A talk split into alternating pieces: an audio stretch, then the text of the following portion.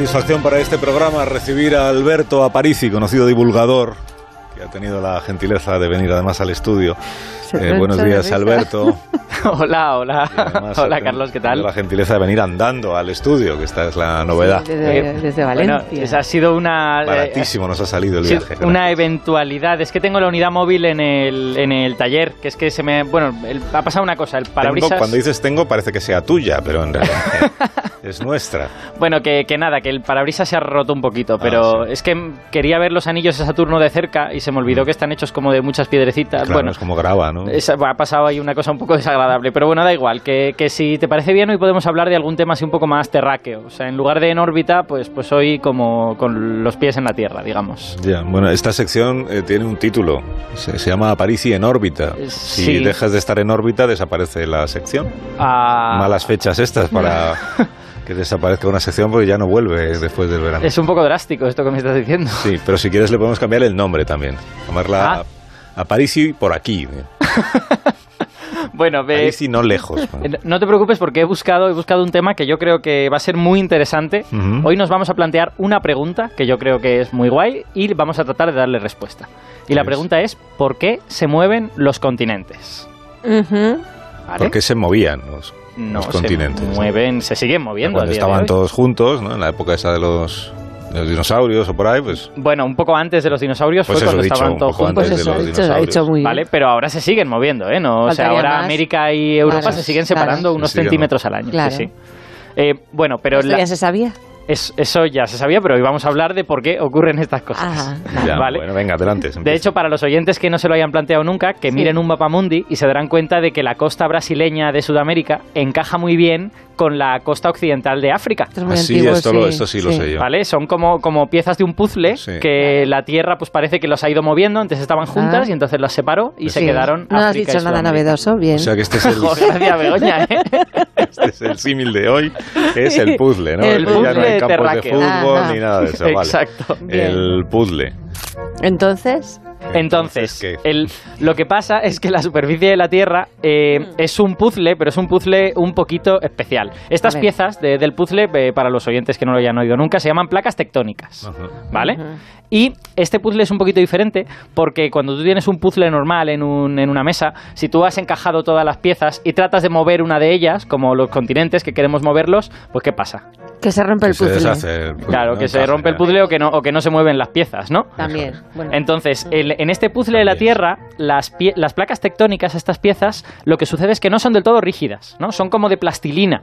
Entonces, si tú empujas lo suficiente una de ellas, puedes moverla. Pero lo que pasa es que siempre hay un precio a eso. Por ejemplo, uno de los precios puede ser que empujas a la placa de al lado y se te arruga. Ah, ya sé por dónde vas. Se te arruga la placa, ¿no? Ah, se levanta para arriba. Para arriba, eso ah, es. Eso es. Para arriba y ahí sale una montaña. Eso es, efectivamente. Es lo que voy aprendiendo yo. O también pasan otras cosas. Por ejemplo, al empujar una pieza sobre la de al lado, a lo mejor una se mete debajo de la otra, ¿vale? es como meter una carta debajo del tapete, ¿no? Esta cosa se llama subducción, es muy importante a la hora de moverse las placas tectónicas y de cambiar la superficie de la Tierra. Subducción. Entonces, eh, bueno, lo malo de esto de la subducción es que la placa que se mete por debajo, esa la perdemos para siempre. ¿Cómo la perdemos? ¿Para siempre? Sí, porque baja al interior de la Tierra y allí se funde. Entonces, toda la información que hubiese en esa, en esa placa sobre continentes pasados o corteza continental pasada, pues como que ya no la volvemos a tener. Ah, ¿Vale? Y ya no podemos estudiar estas cosas. Así que vamos perdiendo, digamos, información sobre, sobre la Tierra. Pero luego aparecen otras, ¿no? Sí, aparecen otras, pero claro, ya es el resultado de aquello que se ha fundido y que luego vuelve, vuelve a salir. Entonces has perdido gran parte de la información. Ya, ya, ya. De todas maneras, lo que habías dicho que ibas a explicar es eh, cómo se mueven. Así. Ah, Los continentes. ¿Por qué se mueven? ¿Por qué se Exacto, ¿por qué? Bueno, esto es más bien el cómo, ¿no? Lo, pues, que, lo que acabo de decir. Sí, hasta ahora no lo has explicado. Bueno, es que, joder, Carlos, de verdad. No, estoy, constatando una, un hecho. ¿Por qué se mueven? A ver, pues el, el, problema es que el por qué es donde la historia se pone un poquito delicada, ¿no?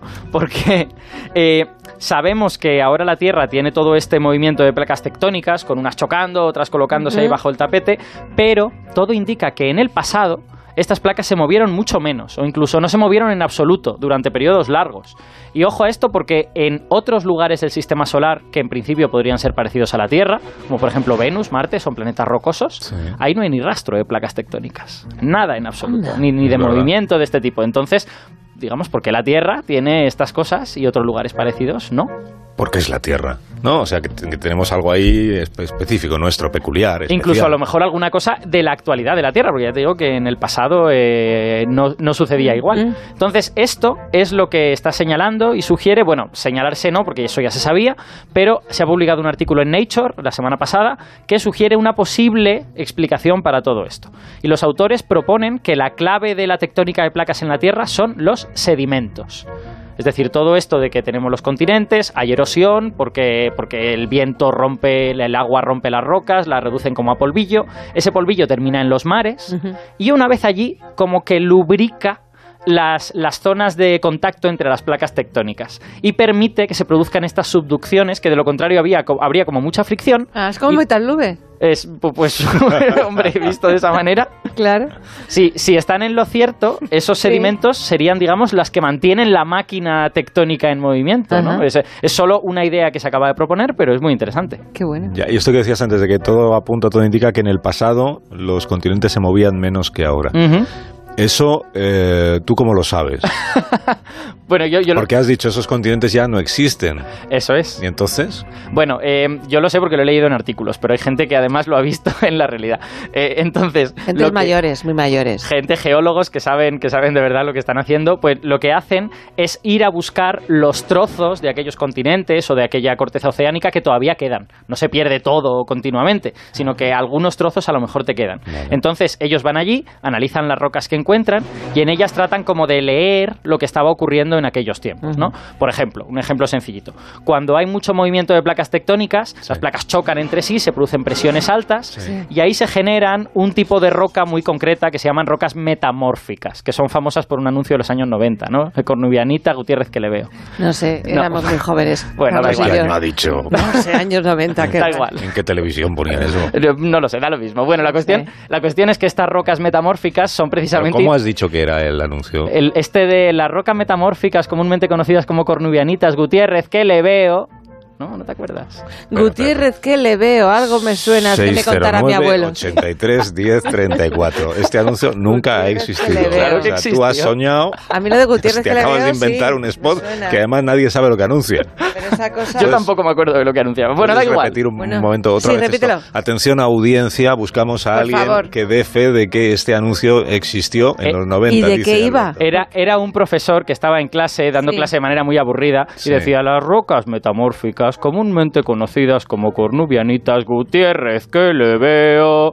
Y Gutiérrez pues debía estar haciendo algo, pero no sabemos muy bien porque está en off, Gutiérrez. Pues 609 83 609 83 1034 Gutiérrez, que le asunto rocas metamórficas. si, si usted sabe de qué hablaba. bueno, la cuestión, la cuestión es que si en... Si, si hay muchas, Sí, ¿qué significa? ¿Que Sí. había mucho movimiento? Claro, exacto. Que hubo mucho si hay movimiento. mucha, si encuentran muchas rocas de este tipo, porque hay otras, hay ígneas, hay sedimentarias, si encuentras muchas rocas de estas metamórficas, quiere decir que había bastante movimiento de placas tectónicas, choques y estas cosas, Ajá. ¿no? Y precisamente esa que que te faltan rocas metamórficas es lo que se observa en un periodo bastante largo de la historia de la Tierra, ¿no?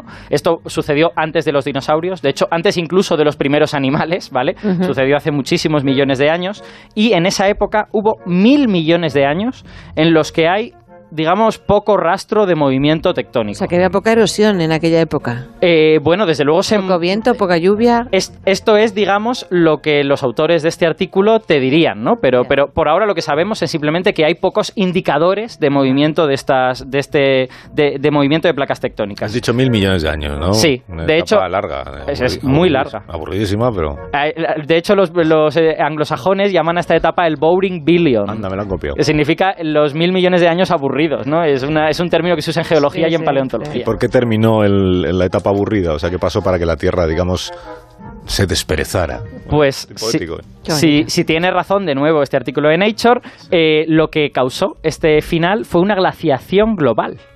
Y además de las muy gordas, ¿no? Porque el Boring Billion termina con las glaciaciones, que son varias, son tres o cuatro seguidas, del periodo criogénico, que duraron decenas de millones de años y pensamos que cubrieron la Tierra de hielo desde los polos hasta el Ecuador. Este ya sería otro tema, digamos, ¿no? Un tema sean las placas tectónicas, otro tema sería las glaciaciones. Eh, bueno, pues parece que en este punto están relacionados, ¿no? Porque una y ah. otra te ayudan a entender cómo se volvió a poner en marcha la máquina tectónica. Pues podríamos buscar a un experto en, en, este punto, o sea, ahí donde están relacionadas ambas cosas. Eh, sí, ya, ya lo tenía en mente. ¿no? Supongo, un experto canario tendrás. Pues mira, ¿no? Hoy, hoy tenemos a nuestro experto en Barcelona. ¿Qué me dices? ¿Vale? Es, él es investigador en el Instituto de Ciencias de la Tierra Jaume Almera, del CSIC, y se llama Daniel García Castellanos. Y además tiene un blog muy interesante que se, llama? Retos Terrícolas. Retos ah. Terrícolas. Sí. Daniel se llama. Daniel se García Castellanos. Hola Daniel, buenos días. Hola, buenos días. Desde Barcelona. No es canario, pero te gustan las Islas Canarias, seguro. Me encanta, además voy dentro de un mes. Ah, es que en esta, en esta sección. No de trabajo, de Todos los expertos tienen algo que ver con Canarias en esta sección. en esta sección somos muy fans de las Canarias. No me preguntes por qué, pero todos. Bueno, el artículo de Nature, que es por donde iniciaba Alberto Aparici el, el relato de esta mañana. ¿Qué novedades aporta a juicio de alguien que está versado en el asunto y que se dedica profesionalmente a ello? ¿Qué es lo nuevo que aporta Nature, eh, Daniel? Bueno, el, artículo este de, que acaba de salir del profesor Sobolev, eh, lo que la aportación que hace es elabora en una idea que ya había sido propuesta recientemente, que es la idea de que el sedimento que es erosionado de las cadenas montañosas y es aportado al, al océano eh, ayuda al, cuando se acumula en zonas de colisión de placas, de placas tectónicas, ayuda o lubrica el eh, movimiento y la subducción de estas, de estas placas. Es decir, eh, el, sedimento tiene unas propiedades como roca, tiene unas propiedades de ser muy dúctil, mucho más eh, fácil de deformar y al acumularse en estas zonas, en los, eh, surcos donde una placa subduce bajo otra, lubrica y facilita ese movimiento entre las placas. Y esto, la aportación que él hace en realidad es utilizar bases de datos sobre geología eh, a escala de, eh, global, y, conjuga diversas bases de datos sobre velocidades de movimiento de placas, eh, aporte de sedimentario, eh, aporte de sedimento de los continentes y con eh, eventos de cambio climático que, han ocurrido en la Tierra. Y entonces el valor que, adicional que él le da es poder haber extendido esta teoría a escala global.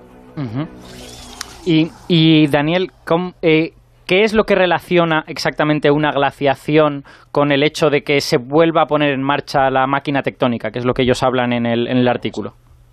Bueno, pues eh, claro, eso es lo, interesante, ¿no? Que eh, eh, el, hecho de, que se produzca una glaciación, en principio uno lo asociaría al frío, debería, aparentemente podría uno pensar que eso eh, frena la tectónica de placas, ¿no? porque debería hacer menos eh, fluido ese magma eh, interior de la Tierra. Sin embargo, el fenómeno que, al parecer se produce es que la glaciación o la misma precipitación que cae habitualmente en el planeta en forma de agua, si cae en forma de hielo, es mucho más eficaz a la hora de erosionar el relieve de la Tierra. Ah. Y entonces es mucho más eficaz transportando material, roca, desde las zonas elevadas hasta los océanos.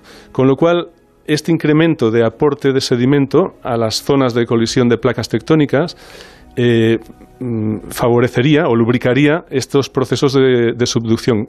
Y aparentemente ellos lo que encuentran es pruebas de que coincide esta predicción que ellos hacen en base a modelos, a simulaciones eh, por ordenador, eh, efectivamente se confirma al comparar los datos de cuándo se ha producido una mayor eh, erosión, cuándo se han producido glaciaciones y cuándo eh, se ha acelerado esta tectónica de placas. O sea que les funciona un poco las predicciones que hacen con sus simulaciones. ¿no? ¿Y las placas tectónicas van a seguir moviéndose en el futuro? Uy, sí. Las placas tectónicas, mm, por ejemplo, actualmente África, en relación a Eurasia, eh, que sería la placa tectónica donde Europa está incluida, eh, se mueve a unos 4 mm, a 20 milímetros cada año. ¿no? Estos son los, es las velocidades de aproximación de África, son lo que eh, van acumulando esfuerzos que, que se van eh, soltando periódicamente en forma de terremotos. ¿no? Esos 4 a 20 milímetros por año, que es que parece una cantidad muy baja, ¿no? Se, puede comparar, la solemos comparar con la velocidad a la que crecen las uñas. Ah. Porque, bueno, claro, e, es, puede parecer muy poco en distancias tan, tan grandes, pero en algún sitio se tiene que acumular los esfuerzos debido a esa aproximación entre continentes, ¿no? Y eh, efectivamente lo que acaba pasando es que se producen fracturas o fallas que son las que causan los terremotos. Entonces este movimiento va a seguir. Eh, por ejemplo, eh, a las velocidades actuales en las que se, se mueve Australia, Australia va a acabar, va a acabar eh, seguramente incrustada eh, contra, contra Asia, concretamente contra la, parte ocupada por China, eh, les guste o no. Y África efectivamente acabará incrustada contra Europa y contra Eurasia, con lo cual muy posiblemente... Sí, sí, sí, sí. Es muy posiblemente el, estrecho de Gibraltar va a acabar eh, un día cerrándose, eh, se convertirá en un istmo y, el mar Mediterráneo pues quedará aislado del, océano. Y, y, todos estos sedimentos que se han ido acumulando en el fondo del mar Mediterráneo durante los últimos 20-30 millones de años eh, acabarán deformados por esta, este, esta colisión entre Europa y África y se formará un gran orógeno. Esto es una predicción. Es una predicción que la verdad no tiene mucho interés científico porque la única manera de comprobarla sería esperarse 200 millones de años para ver el resultado, ¿no? Pero, bueno, o sea que haremos un poder. Si se puede, yo me apunto. ¿eh? Yo. ¿Cuánto has dicho? 200 millones de años. Em, bueno, pues, digamos, por lo menos 50 eh, para que le empiece... 50 millones de años. Bueno, son cuántos programas de radio. Es más asequible. todavía Oye, Daniel, un placer escucharte. Muchas gracias por habernos visitado esta mañana. Muchas gracias a vosotros. Por habernos explicado todas estas cosas. Daniel García Castellanos, investigador, hemos dicho se llama el Instituto de Ciencias de la Tierra John Almera. Eso es. Bueno, Alberto Aparici, ¿cómo era lo de que te veo? Eh, Gutiérrez, ¿no? Lo de Gutiérrez, que, le veo. Las rocas metamórficas comúnmente conocidas como pues, cornubianitas. Pero ¿cómo nos podéis acordar? como 30 tweets diciendo que sí que se acuerdan. Son tan viejos nuestros oyentes, tan ancianos, tan mayores. Buenos días. Dile al Sina que sí, que ese anuncio se ha emitido. Y yo soy bastante más joven que él y me acuerdo. Ese anuncio existió, sí, sí, sí, sí.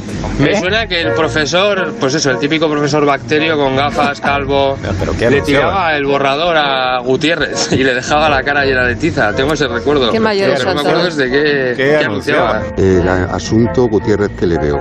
Era un anuncio de una colección de minerales por partículas. Es verdad. También con cada partícula un pequeño mineral. Claro que existía el anuncio. Era, una, que era un profesor que estaba dando clase y el, Gutiérrez que estaba a su bola. No, Qué mayores todos los oyentes que tenemos. Esto, esto, demuestra el valor de la publicidad, ¿no? Que nos seguimos acordando del anuncio 20 años después, pero, lo que anunciaba. pues mala publicidad era entonces. Qué mayores. Una colección de minerales, pero qué cosas se Cosas más raras había antes. Bueno, París, y hasta la próxima semana. Venga, hasta luego. Ahora mismo continuamos. Ya ver, ahora viene Ángel Antonio Herrera, pero si hoy es miércoles. ¿Qué va? Qué desorden de Qué lío. Bueno, bueno. Más de uno. La mañana de Onda Cero. Es tiempo de olvidarse del estrés, de las prisas, de la reunión